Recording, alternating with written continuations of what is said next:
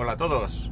17 de enero de 2020 con una temperatura de 11 grados en Alicante. Bueno, no sé cómo se va a oír esto, probablemente sea mucho peor que, que, otras veces. Si estáis escuchándolo es porque he considerado que pese a todo merecía la pena subirlo. Y si no, pues es que no, y no sabréis nada de esto porque no lo habréis escuchado. Veréis, ¿qué ocurre? Pues resulta que hoy voy en el coche de mi mujer, en el Smart. Eh, ¿Por qué? Pues porque tengo que pasar la inspección técnica de vehículos, la ITV, que es obligatoria en España y que dependiendo de la antigüedad del coche, pues se pasa cada X tiempo. En este caso, un coche que tiene ya 19 años eh, la tiene que pasar anualmente y bueno, pues voy a aprovechar. Eh, mi mujer se ha llevado el Kia y yo me he llevado este, pero es un coche mucho menos insonorizado y encima, para más INRI, no caí ayer y el micrófono se ha quedado en el eh, coche, en el Kia. Eh, además, este, este, coche no tiene muchos sitios donde poner eh, el teléfono y para que os hagáis una idea, este coche tiene techo solar y he puesto el teléfono, que por cierto, a lo mejor oís un ruido, a ver, voy a pausar. pausar. Vale, eh, lo que acabo de hacer es que había puesto el teléfono, eh, bueno, lo tengo puesto entre, entre el cristal del techo y el plástico que, que hay delante, donde va el, el, ¿cómo se dice esto? El parasol y demás. Lo que pasa es que por, no sé por qué motivo lo había puesto más centrado, más cerca de lo que es el espejo retrovisor y acabo de moverlo para ponérmelo más cerca de, de la cabeza, ¿no? Ahora digamos que está centrado con mi cabeza aproximadamente lo dicho, disculpadme si el sonido es terrible, mmm, pero bueno, antes de subirlo le pegaré una oída a ver qué tal. ¡Ay! Me salen hasta gallitos. A ver qué tal. Y si veo que es más o menos aceptable, pues lo dejaré. Y si no, pues ya veremos qué hacemos. Ya veremos qué hacemos. Eh, bueno, no os voy a hablar de la inspección técnica de vehículos, la ITV, porque ya lo hice en verano cuando, cuando fui a pasar la, revisión de, de, mi coche.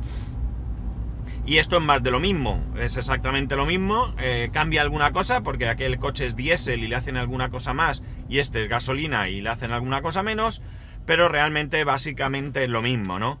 Eh, ya os comenté en su momento que creo que no es una revisión muy exhaustiva pero de alguna manera obliga a, eh, si quieres pasarla, como hay que pagar, y si no la pasas y no vas el mismo día subsanando las deficiencias, tienes que volver a pagar, aunque sea menos, pues yo creo que la mayoría nos preocuparemos de ir eh, con todo más o menos en regla, y por tanto, eh, bueno, pues nuestro mecánico... Estoy oyendo un ruido, perdonad. No, está cerrado. Es que oigo mucho el motor y el motor es que va detrás, no en el maletero. Y no sabía si me había dejado el portón trasero mal cerrado. Bueno, eh, pues eso nos obliga un poco a llevar el coche a revisión antes y por lo menos pues... Aunque sea para eso, tiene su, su valor. Eh, ya os contaré en otro momento lo que me cuesta porque no recuerdo, pero es una pasta, creo que son 48 euros o algo así, no sé este coche, la verdad, que cambia el coche si es diésel o gasolina y tal. Bueno, pues eso, que voy camino de la ITV, Inspección Técnica de Vehículos. Bueno, eh, si no pasa nada, ayer por la tarde finiquitamos el tema cocina casa nueva. Digo si no pasa nada porque la verdad es que hemos tenido bastante dificultad a la hora de eh, elegir, diseñar y cuadrar todo lo que queríamos con el espacio que tenemos. Veréis, para que nos hagamos una idea, la cocina no es cuadrada, pero es bastante cercana, es rectangular. Eh, cuatro paredes de origen, vamos a hablar lo que es de origen y vamos a hablar de cómo queda, ¿no? De origen son cuatro paredes, ¿no? Digamos que la pared que voy a llamar principal, ¿de acuerdo? Es una pared que linda con el, el zaguán de la, de la, vivienda, con la escalera, el ascensor y demás. En esa pared principal es donde eh, van las tomas de agua, eh, desagüe, salida de humos, etcétera, etcétera. Con lo cual está pensada para que allí pongas una encimera con tu fregadero, con tu eh, vitrocerámica y con tu eh, campana extractora y por supuesto lavavajillas, ¿no? Todo eso va en esa pared que digo. Eh, si nos posicionamos mirando hacia esa pared, a la izquierda hay una gran puerta de salida a la terraza. Y a la derecha tendríamos la puerta de entrada a la cocina que da justo a, la entrada de la vivienda. Y detrás tenemos una pared que separa la cocina del salón comedor. Bien. En origen, ¿vale? Seguimos en origen. En origen, eh, nosotros, como sabéis, la, forma jurídica eh, de, esta, de esta promoción es cooperativa, por lo tanto tenemos muchas cosas a elegir. Una cosa, eh, si alguna vez decidís hacer algo con una cooperativa, aseguraros muy muy bien de lo que estáis haciendo. Lamentablemente en España hemos tenido algunos eh, tristes eh, casos de, gente que se ha quedado sin nada por una cooperativa. En este caso yo desde el primer momento lo he tenido todo avalado por un banco, todo muy bien claro, muy bien firmado, muy bien asegurado. Pero vosotros, si entráis alguna vez en esta, en esta forma, aseguraros mucho para no llevaros ningún disgusto. Vale, voy. Como tenemos mucho para elegir, eh, las opciones eh, son variadas con la cocina. Una primera opción, la más básica, sería una cocina. Eh, ahora me estoy refiriendo a amueblamiento. Sería una cocina, como digo, donde todos los muebles irían en esa pared principal, llevaría unos muebles bajos con un hueco para el lavavajillas en la parte izquierda, seguido del fregadero, después iría la vitrocerámica, debajo de la vitrocerámica el horno encima la campana y donde queda la campana hacia la izquierda, digamos que de media cocina o de media pared, mejor dicho, hacia la izquierda, irían un, mueble alto hasta la pared de la izquierda, ¿no? Hasta eh, la pared que donde se encontraría la puerta de salida a la terraza. Esa es la cocina básica. Eh, tiene unos, eh, unos materiales concretos, etcétera, etcétera. La siguiente opción sería una cocina que ellos llaman premium que sería esa misma cocina, ¿de acuerdo? Básicamente los mismos muebles, con la diferencia de que en la pared trasera, la que linda con el salón, ahí iría un mueble columna donde en la, eh, estaría eh, integrado el horno, encima el microondas y a la derecha un mueble eh, también de suelo a techo que ocuparía digamos que como media pared, con lo cual te quedaría ahí un espacio pues para poner una mesa, para desayunar o para comer o algo así. Eh, de la misma manera que en el primer caso te quedaría toda la pared libre, pues aquí te queda como media pared aproximadamente, no sé las medidas. Esto, esta cocina premium, tiene un suplemento, un coste de 700 euros. La siguiente opción eh, es, eh, bueno, que tú realices las modificaciones sobre esa cocina que tú quieras, ¿no? Oye, pues mira, en vez de la columna aquí, eh, la quiero aquí, la quiero así, la quiero asado. Y entonces ya te presupuestan el precio eh, de esa diferencia. Pueden ser esos mismos 700 euros, puede ser más o lo que sea. Luego hay otra opción que es, oiga, mire, olvídese de lo que me han dicho, que yo quiero hacerme la cocina desde cero. Quiero diseñarla totalmente desde cero. Eh, aquí el precio será el que sea.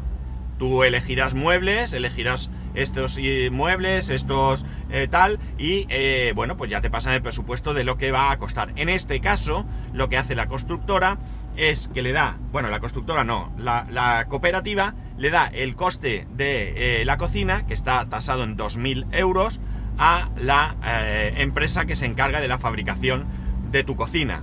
¿De acuerdo? En ese caso, tú llegas y dices, oye, la cocina vale, por decir, no lo sé, 7.000 euros menos 2.000, pues tienes que abonar 5.000, ¿de acuerdo? Y luego está la misma opción, pero que tú no quieres con la empresa eh, eh, que, han seleccionado para el montaje de las cocinas. En ese caso, tú te vas con quien quieras, porque tu primo hace cocinas o porque eh, en tu antigua casa te la montó una determinada empresa y te gustó lo que te hicieron, o porque lo encuentran más barato, o porque te da la gana. ¿De acuerdo? En este caso, el día de la firma de la escritura, el día que ya la casa es tuya, te van a dar un cheque de 2.000 euros para que tú ya te vayas a donde quieras. Esta gente, evidentemente, tendrá la cocina a posteriori. No tendrá la cocina en el momento de la entrega de la vivienda. En nuestro caso puede ser que sí, puede ser que no, ¿de acuerdo? ¿Por qué? Pues ya está. Puede ser que sí porque eh, llegue a tiempo o puede ser que no porque no llegue a tiempo. Como digo, nos hemos encontrado con algunas dificultades. ¿Por qué? Pues bien, porque eh, bueno, lo primero, antes de, ir ahí, nosotros, como, como, ya os comenté en alguna ocasión, hemos todavía modificado más la vivienda y hemos decidido que nos, nos gusta el concepto abierto, ¿no? Eh, no es algo nuevo, existe desde que existe, es un concepto muy muy extendido, o al menos antes estaba muy extendido en, en Estados Unidos, Canadá y demás, aquí en España menos, pero a nosotros nos ha gustado, de hecho nos han dicho que hay bastantes vecinos que hemos elegido esta opción y el concepto abierto en nuestro caso eh, supone, el, vamos a ver, había varias formas de hacerlo. Hay quien ha tirado la pared, o, no la ha tirado, mejor dicho, no le han hecho la pared que separa cocina de salón y no le han hecho la pared donde está la puerta de entrada a la cocina, con lo cual nada más entrar en la vivienda, en la puerta de entrada a la vivienda, ya te encuentras con el salón, comedor, cocina, todo ahí.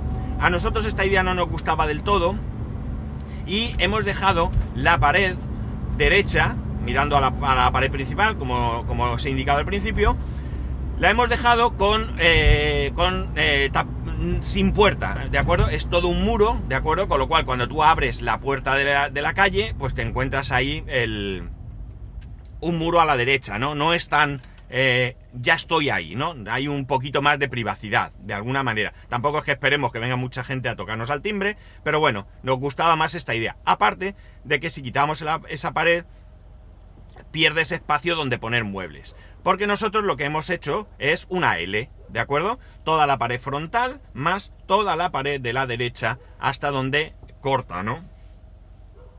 Eh, ¿Qué ocurre? ¿Por qué ha habido esa dificultad? Porque no sé muy bien el motivo, porque no es una, subida de, humos o, algo así. Eh, la esquina que une la pared frontal con la derecha, la pared principal con la derecha, no es un, en vez de estar la esquina hacia afuera, está hacia adentro. No sé cómo, no sé si me explico bien, ¿no? Eh, la esquina, yo creo que sí que se, entiende, ¿no? La esquina no es una esquina de un cuadrado, sino que la esquina está hacia adentro. Con lo cual, esto nos limita, porque encima, digamos que esa, eh, esa pared que, que entra hacia adentro, por la parte de la pared principal, sí tiene un ancho estándar. Pero por la parte de la derecha son 50 centímetros, que no es un fondo estándar de armario de cocina.